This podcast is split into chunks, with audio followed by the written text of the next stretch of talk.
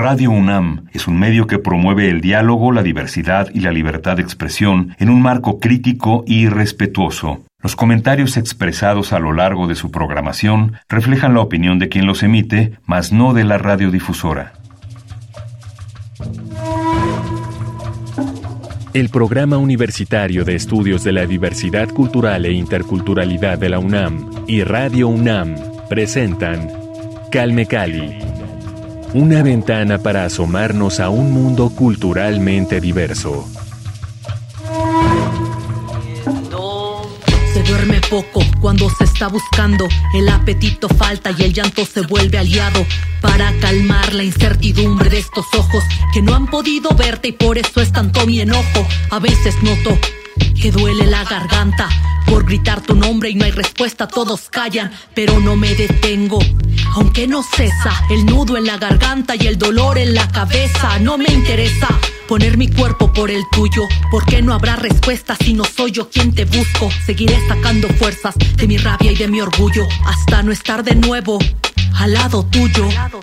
Ausencia es una canción inspirada en el testimonio de mujeres buscadoras sobre la desaparición y cómo les atraviesa el cuerpo. Es una canción interpretada por la rapera mexicana Mare Advertencia Lírica. Y con esta canción arrancamos Calme Cali. Yo soy Vania Nuche, gracias a los que nos acompañan aquí en Radio UNAM. Tenemos una invitada especial en esta ocasión para hablar sobre un tema muy importante eh, los derechos de la mujer indígena y está con nosotros Zenaida Pérez Gutiérrez, ella es mujer ayuk de Tlahueltoltepec, Oaxaca, es colega, licenciada en Ciencias de la Comunicación y tiene un posgrado en género y comunicación también. Es una experta en el tema del género y está con nosotros aquí en Radio UNAM. Zenaida Pérez, qué gusto que nos acompañes en Calmecali, bienvenida. Hola, Vania, muchas gracias. Gracias a ustedes por el espacio. No, hombre, al contrario, qué gusto que estés eh, ya acá con nosotros. Y bueno, para aquellos que no sepan, les contamos que Zenaida es fundadora e integrante de la Asamblea Nacional Política de Mujeres Indígenas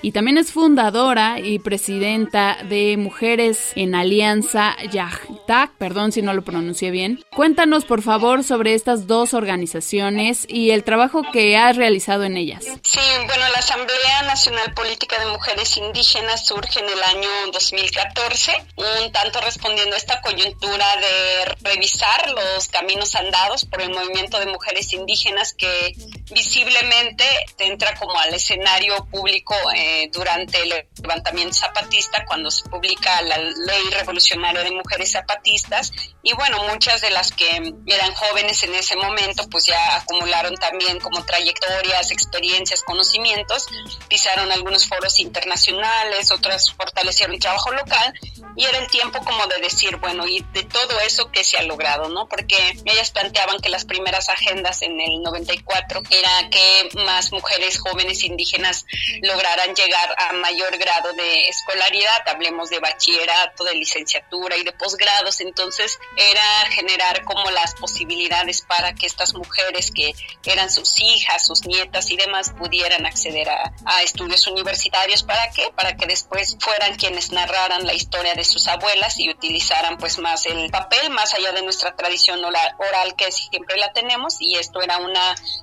posibilidad de que ahora ocupando la academia, ocupando pues la prensa, los impresos, se pudiera contar estas historias de mujeres que lucharon por mejorar las condiciones de vida de otras mujeres y en contextos pues no tan favorables, pero pues desafiando un poco lo establecido. Entonces, a 20 años del levantamiento zapatista, 20 años de la ley revolucionaria de las mujeres, se logró hacer este primer foro nacional. Ahí ya estaban pues más mujeres organizadas, más articulaciones, hablemos de la red de investigadoras, red de casos de la mujer indígena, red de mujeres por la defensa del territorio, red de abogadas, red de jóvenes. Entonces era poner en común las agendas y decir, Eso es lo que estamos pidiendo al Estado, es lo que estamos demandando a las instituciones, tanto al Poder Ejecutivo, Legislativo y Judicial. Y después de ese primer gran encuentro, pues el acuerdo es, bueno, ya no es de encuentros y encuentros, sino que hacemos con todo lo que hemos planteado. Y de ahí se fue un poco este, configurando, ponernos el nombre de Asamblea Nacional Política con ese apellido, porque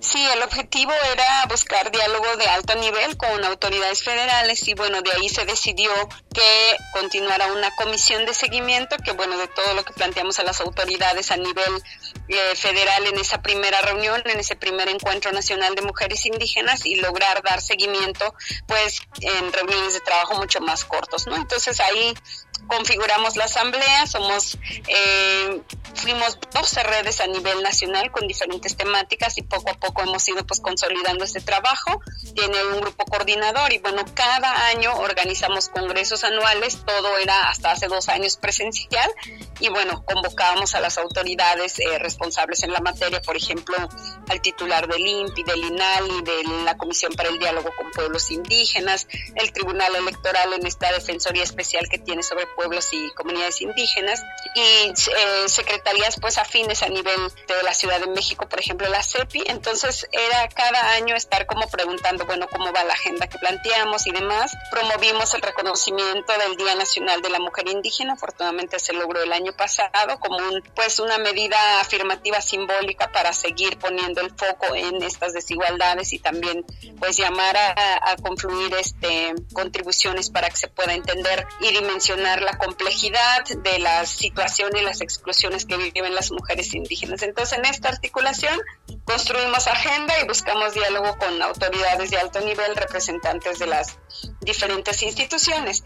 Y ya la organización Talk, que es una organización mucho más local, promovida desde aquí de nuestra comunidad, es ir también como fortaleciendo procesos organizativos con mujeres, pero es mucho más a nivel local. Entonces, pues en eso hemos andado. Chambota. Oye, ¿cómo podemos acercarnos o formar parte de, estas dos organizaciones, tanto de la Asamblea Nacional Política de Mujeres Indígenas, o sea, digo, entiendo que obviamente solo lo, la integran, o ya me dirás tú si estoy en lo, en lo incorrecto, pero solo la integran mujeres, obviamente, de alguna cultura originaria, y también pues cómo unirse a este de mujeres en alianza HACTAP. Sí, con la asamblea pues efectivamente son redes de mujeres. Uno tiene que trabajar cierta temática. Eh, pongo un ejemplo. Hay una red de turismo indígena de México que aunque es una red mixta, tienen un capítulo especial de mujeres indígenas y juventudes y son las que se suman a la asamblea. Está la red de intérpretes y traductores en lenguas indígenas, igual en su capítulo de mujeres eh, entran a la asamblea. Entonces, si uno es una sola persona y dice yo quiero entrar a la asamblea, por ser la persona no entraría, pero si esta persona tiene una vinculación con otras, con identidades similares, por ejemplo, dijéramos red de comunicadoras indígenas o redes cineastas, lo que ahora buscamos, por ejemplo, es con la red de parteras, que ha habido organizaciones de parteras, pero han sido eh, pequeñas en ciertos espacios y la idea es cómo incentivar que se hagan red y bueno, logren justo consensar su agenda, que nutra también a la Asamblea y ellas con el respaldo de la Asamblea pues pueden llevar sus planteamientos a las instituciones federales. Buscamos un poco que las personas que estén interesadas en el tema, traigan experiencia en ello, pues sean las que lleven esta voz. Como Asamblea nos acuerpamos, pero que las que ya traen procesos organizativos en ese tema lo hagan este, en ese sentido, ¿no? Entonces es mucho más este, a través de redes, ¿no? Por, por eso decimos somos red de redes, ¿no? Somos una plataforma nacional que somos una red de redes justamente porque, bueno, los diferentes temas que se trabajan no solo es por una persona o una organización, sino esta organización a su vez pertenece a una red y esa red es la que se suma a la asamblea. Entonces no son conjunciones a título individual, sino son más por colectivas y por redes. Y ahorita ¿qué diríamos para la gente que nos escucha? A ver qué temas están trabajando y qué temas nos hacen falta. Nos sigue faltando la red de trabajadoras del hogar, nos sigue faltando la red de médicas tradicionales, la red de comunicadoras indígenas. Entonces, si ustedes trabajan otros temas que nosotras no tenemos ahorita en, como parte de la agenda, pues podrían sumarse, ¿no? Sabiendo que son un conjunto de organizaciones colectivas y bueno, tienen interés de sumarse. Seguimos también invitando a las juventudes. Había cuando empezamos una red de jóvenes, que, que le hemos llamado así, red de jóvenes de la Asamblea. Bueno, pues los años pasan y demás, entonces ahora también se vuelve a abrir la convocatoria si la persona es joven, le importa la línea de los derechos sexuales y reproductivos, la no violencia, pues se pueden acercar y formar parte de estas colectividades para también propiciar el relevo pues más intergeneracional. Y bueno, pues todo el mundo vamos aprendiendo con estos ejercicios de diálogo, de interlocución y bueno, de capacitaciones que también a nivel interno hacemos dentro de... Claro, sin duda. Oye, Zenaida, estamos platicando con Zenaida Pérez Gutiérrez, ella es mujer ayuk de Oaxaca para todo el mundo eh, licenciada en Ciencias de la Comunicación, tiene un posgrado en Género y Comunicación, está muy involucrada con el tema de los derechos humanos de la mujer eh, indígena en específico. Eh, ha sido ponente, docente en diversos procesos de formación para jóvenes, mujeres, pueblos indígenas y afromexicanas, todo desde la perspectiva de género, de los derechos humanos y la interculturalidad, por supuesto. ¿Cómo te han transformado estas experiencias diversas? ¿Cómo han reconfigurado tu mentalidad con respecto a dichos temas? Sabemos que es tu tema, ¿no? Tu, tu expertise, eh, pero obviamente con cada cosa que, que ocurre, cada evento, cada coyuntura que se va presentando, impacta en algo, ¿no? La construcción que tienes sobre estos temas. ¿Cómo ha sido en tu caso? Sí, totalmente. Yo creo que las experiencias de vida pues van marcando. Me parece que lo que me ha contribuido es ampliar la visión y hacerlo o tratar de hacerlo lo más integral posible. Cuando se habla de un México intercultural, ¿a qué nos referimos o dónde debería de partir esa voluntad para lograr pues lo que se ha aspirado, el mayor entendimiento, la empatía, el ponerse en el lugar del otro? Creo que si pongo en, dos grandes troncos o las identidades de vivir entre dos mundos, pues obviamente que pertenezco a la cultura indígena, particularmente al pueblo mijen, desde donde yo nací, la tierra que habité primeramente en mi primera etapa de vida y después con la migración hacia la ciudad, también aprender de esta cultura pues más mestiza, no indígena y más desde la dinámica urbana y citadina. Creo que ambas traen lo propio, desde adentro tal vez eh, reafirmo mi arraigo, mi identidad de, de, pertenecer, ser de un pueblo originario, un pueblo indígena y partir de una visión mucho más colectiva, ¿no? De construcción de varias eh, aspiraciones que se tienen, pero de hacerlo de manera consensada, en los tiempos este, tal vez más lentos, vistos desde afuera, desde ahí. Y con lo externo, pues obviamente que ahí aprendí la perspectiva de los derechos humanos, ¿no? Que obviamente la primera confrontación sería entre lo individual y lo colectivo, ¿no? ¿Por qué los derechos colectivos de los pueblos y los derechos individuales de las personas? Sin embargo, si uno va tomando como la esencia de esas perspectivas, en realidad ambos están propiciando, buscando el bienestar para la humanidad y entonces es que te traten con dignidad a ti como persona y si te tratan bien, tú también vas a defender la colectividad. Creo que es ese ir y venir, también he vivido bastante rato en la ciudad y bastante rato en mi comunidad, he desempeñado cargos aquí en mi pueblo como también los he ensayado hacia afuera. Entonces creo que esas miradas también, actuar desde la organización, actuar desde las instituciones, todo eso el ocupar esos espacios justo ha permitido como entender desde qué lógica está actuándose desde el ser comunidad, desde el ser de un cabildo, desde estar dentro de las instituciones o desde el estar de las organizaciones. Y bueno, creo que lo que eso nutre es no solo ser, no quedarse en el esencialismo o en el dogmatismo de alguna creencia premeditada que podamos tener, sino realmente abrir la mente, abrir el corazón, abrir sobre todo el oído, ¿no? Que mucho dicen, mucho aprendiéramos y solo escucháramos eh, pues lo que la gente nos quiere decir, qué es lo que quiere expresar y bueno, la sabiduría que transmiten también en sus palabras. Entonces,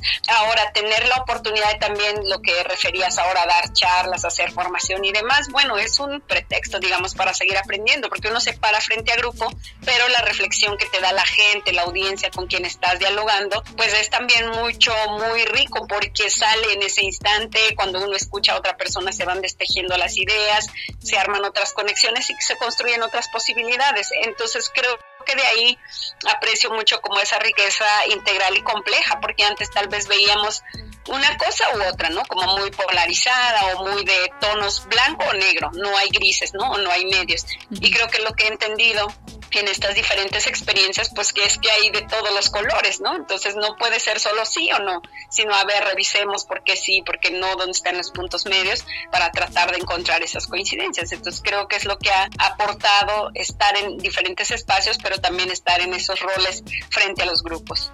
Calme Cali. Y seguimos aquí en Calmecali platicando con Zenaida Pérez Gutiérrez. Ella nos visita, bueno, visita los micrófonos de Radio UNAM desde Tlahuiltoltepec, Oaxaca, Mujer Ayuc conocedora, experta en el tema del género. Y sabemos también, Zenaida, que eres integrante del Comité Técnico de Expertos para la Reforma Constitucional y Legal en materia indígena y afromexicana. Nos gustaría saber qué avances se han dado en esta materia. Quiero decir, cuál es el estatus ¿no? de esta reforma constitucional, cómo vamos, porque sabemos que hasta hace algunos años pues todo iba muy atorado, pues no había mucho avance, ¿no? ¿Cómo lo ves tú? Pues mira, hemos concluido con la parte que nos toca, digamos, fueron como tres actores importantes que intervinieron en este proceso. Una, obviamente, las autoridades tradicionales, comunitarias, que bueno, para la lógica de la construcción de la iniciativa era importante recuperar la voz desde ellas, ¿no? Y desde las organizaciones, obviamente, impulsamos para que más allá de las autoridades tradicionales también pudieran participar mujeres, ¿no? Creo que de los foros que se realizaron para recabar la propuesta, se concluyó hace pues prácticamente ya hace dos años, año y medio. Y después llega pues a este equipo que nos han llamado el comité de expertos que revisamos bien la cuestión técnica, ¿no? Como ir viendo cuál de estas propuestas que emanan desde las comunidades ya están en la ley o cuáles son políticas públicas y no necesariamente se está demandando una transformación en la Constitución, ¿no? Por ejemplo, decir una vida libre de violencia, pues igual ya está ahí enunciado, pero entonces lo que está fallando es el trato de la institución a las mujeres víctimas de violencia, por poner algún ejemplo, ¿no? Después, eh, de que se construyó la iniciativa, se entregó en Durango el año pasado al, al presidente de la República como primera primera propuesta, después se regresa apenas este año con todo lo que fue el COVID, se suspendió pues, prácticamente un año de trabajo y hasta este, este año, este 2021, se regresó a hacer las asambleas regionales, que se le llamó así, que es de nuevo de volver con la gente que participó en los foros de cada comunidad, hacer como ya un espacio de representación y que volvieran a revisar que si lo que habíamos dejado en la iniciativa reflejaba parte de lo que ellos habían planteado y agregar los que no, ¿no? Tal vez en la cuestión de los pueblos afro, a la par de que se avanzaba la propuesta de redacción, pues hubo unos avances ya de reforma en la Constitución, como el nombrarlos de pueblo indígena como parte de este territorio, digo, perdón, pueblo afromexicano, integrante de este territorio nacional. Entonces, aunque no había avanzado todo el paquete de reformas que contiene más derechos sobre pueblos indígenas, pues ya había habido un cambio, ¿no? Entonces era regresar a revisar con ellos y ya de ahí tenerlo desde su propia voz. Después de que concluye ese proceso de revisión, de nuevo nos convocan a nosotros para echar pues como la última revisada técnica, ¿no? De qué cosas este, estaba quedando fuera, qué dilemas había y cómo se fueron logrando los consensos. Apenitas hace tres días se logró ya la, entregar la versión final de la iniciativa, que al final se van a reformar 15 artículos de la Constitución sobre tierra y territorio, niveles de gobierno, este, la libre determinación y autonomía, las cuestiones de género que te digo, migración, derechos de, las juventudes. Entonces ya está en manos del presidente. La promesa es, o bueno, el pendiente o el siguiente paso es que el, el presidente de la República lo presente ya como una iniciativa al poder legislativo, ¿no?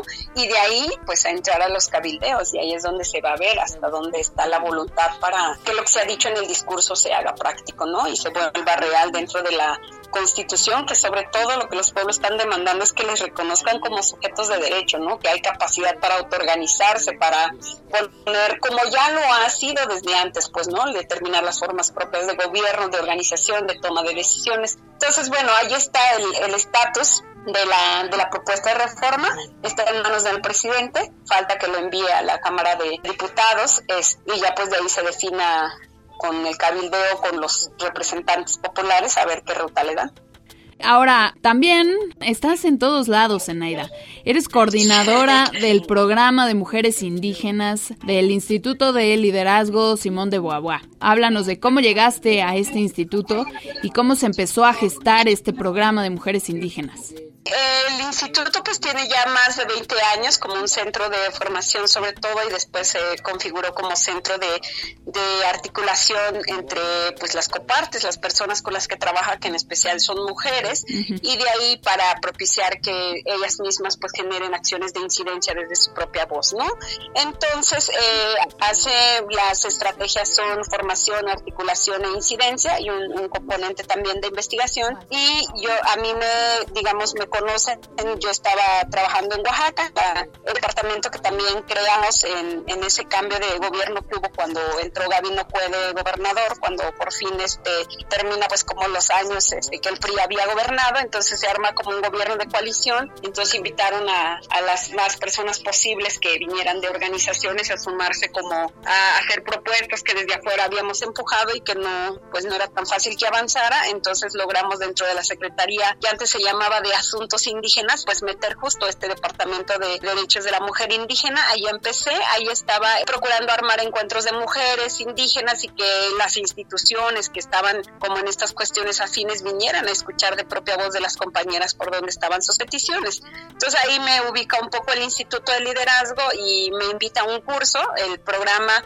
estaba diseñándose, estaba al frente Marta Sánchez Néstor, una compañera pues, del también realmente del movimiento de mujeres con fuerte liderazgo que lamentablemente ahora por lo del COVID pues falleció, pero ella nos dejó mucho como este camino, ¿no? De, de, seguir pues construyendo desde diferentes espacios. Entonces ella me invitó a formar parte de un curso que estaban ahí diseñando para, se llamaba y se sigue llamando porque yo lo estoy continuando, el curso de alta formación para liderazgos indígenas. Entonces era pues identificar, mapear, ¿no? Como mujeres líderes de diferentes territorios para propiciar como un encuentro entre el norte, el centro, el sur y que las propias mujeres este, pudieran definir qué hacer con esa formación, ¿no? Creo que en el activismo muchas hemos estado, pero tener mayores elementos para análisis de coyuntura, para elaboración de documentos ejecutivos, en fin, era un poco eso, ¿no? Como un encuentro para fortalecer las habilidades que tenemos, incluso cuestiones de vocería, de construir mensajes. Entonces,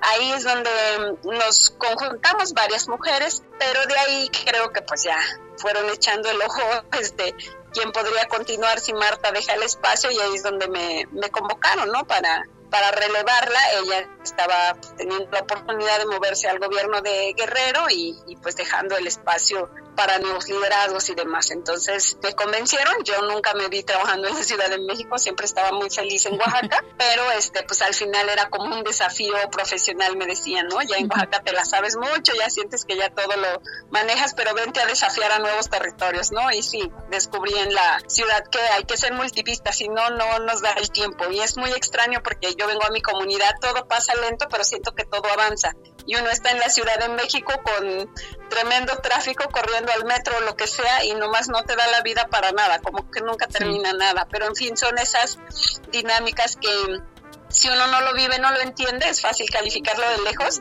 pero también ya entrando en materia te enrolas. Yo me recuerdo bien la experiencia de la primera vez que llegué a la Ciudad de México y decía, ¿por qué corre la gente? O sea, no entendía por qué corre, ¿no? Hacia el metro, saliendo del metro, y después me caché haciendo lo mismo, ¿no?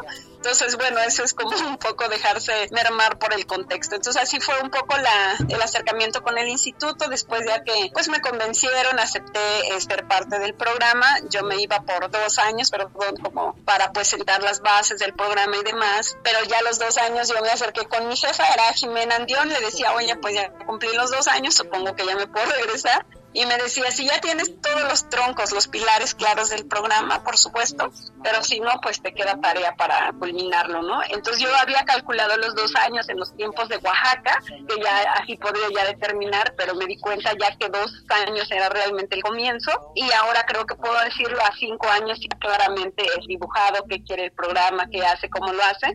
Y justo, ¿no? Estamos trabajando con mujeres indígenas de diferentes territorios y con diferentes estrategias. Trabajamos en Oaxaca, Chiapas, Guerrero, Yucatán y Campeche y vamos eh, construyendo igual redes estatales de jóvenes que a su vez van pues reencontrándose entre ellas, definiendo sus agendas y lo llevan a lo público. Básicamente la línea ahora es participación política y derechos sexuales y reproductivos. Y ya a nivel nacional seguimos con este curso de alta formación, tratamos de sacar unas publicaciones también, por ejemplo, a partir de lo que está pasando con los derechos políticos, que las mujeres en su propia voz pues vayan contando, ¿no? Estas experiencias de exclusión, de racismo que han vivido quienes han decidido pues formar parte, ¿no? De esta dinámica también de participación política electoral y bueno, pues apoyando también con algunas compañeras que están en gobiernos locales, ¿no? Acercando como recursos, información, haciendo grupos de trabajo. Entonces, bueno, un tanto andamos en ese sentido acompañando, tanto en la formación de redes, creación de plataformas, incentivar que escriban, que produzcan cápsulas, pequeños videos. También es para cómo diversificamos voces y presencia de mujeres indígenas en lo público, ¿no? Puede ser en la prensa, en la radio, en las, este, los espacios académicos, en los espacios de organizaciones y, por supuesto, para agenciarse y hacer la propuesta de sus agendas ante las instituciones. Tengo dos espacios, uno es pues en Facebook igual a fanpage, es este, totalmente con mi nombre completo, sin acento ni nada, Zenaida Pérez Gutiérrez, y a través de Twitter, arroba Nayiten, N-A-Y-I-T-E-N.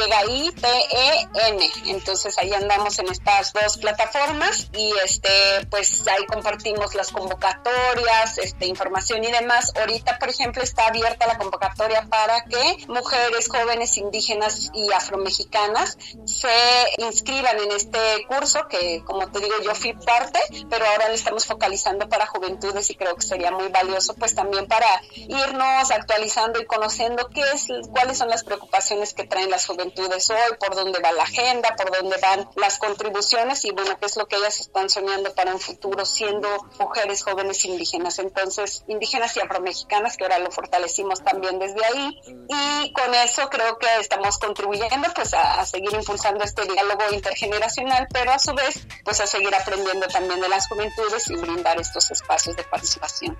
Excelente, gran iniciativa. Sean parte de esta convocatoria, revisen las bases, repítenos por favor en dónde podemos echarnos el clavado para revisar toda esta información. Sí, está en la página del instituto, también está en la página de Facebook del instituto, arroba ISBAUBOY, así se escribe, entonces ahí lo pueden buscar tanto en Twitter como en Facebook y también en mis redes que ya les compartí, ahí están publicados estos datos, esta convocatoria y bueno, ahí vamos compartiendo también si son de otros espacios, pero pues es importante socializarlos. Sin duda. Zenaida Pérez Gutiérrez, Ayuk, Tlahuitoltepec, Oaxaca, representada contigo aquí en Radio UNAM. Muchísimas gracias por habernos acompañado en Calmecali. Te mandamos un abrazo. muchas gracias a ti, Bani, a todo el equipo y bueno, saludos a toda la gente que nos escuchó. Muchas gracias. Muchísimas gracias y nos vamos con una recomendación musical que nos dejó Zenaida. Esto se llama Pueblos de Sara Kurruchich. Es una colaboración musical con Lila Downs aquí en Calmecali. Les vamos a dejar esta rola. Y gracias al PUIC por su colaboración, su coproducción en este espacio. Gracias a todos los que hacen posible este programa. Mi nombre es Vania Nuche y los espero la siguiente semana aquí en Calmecali. Que tengan un excelente día. Hasta la próxima.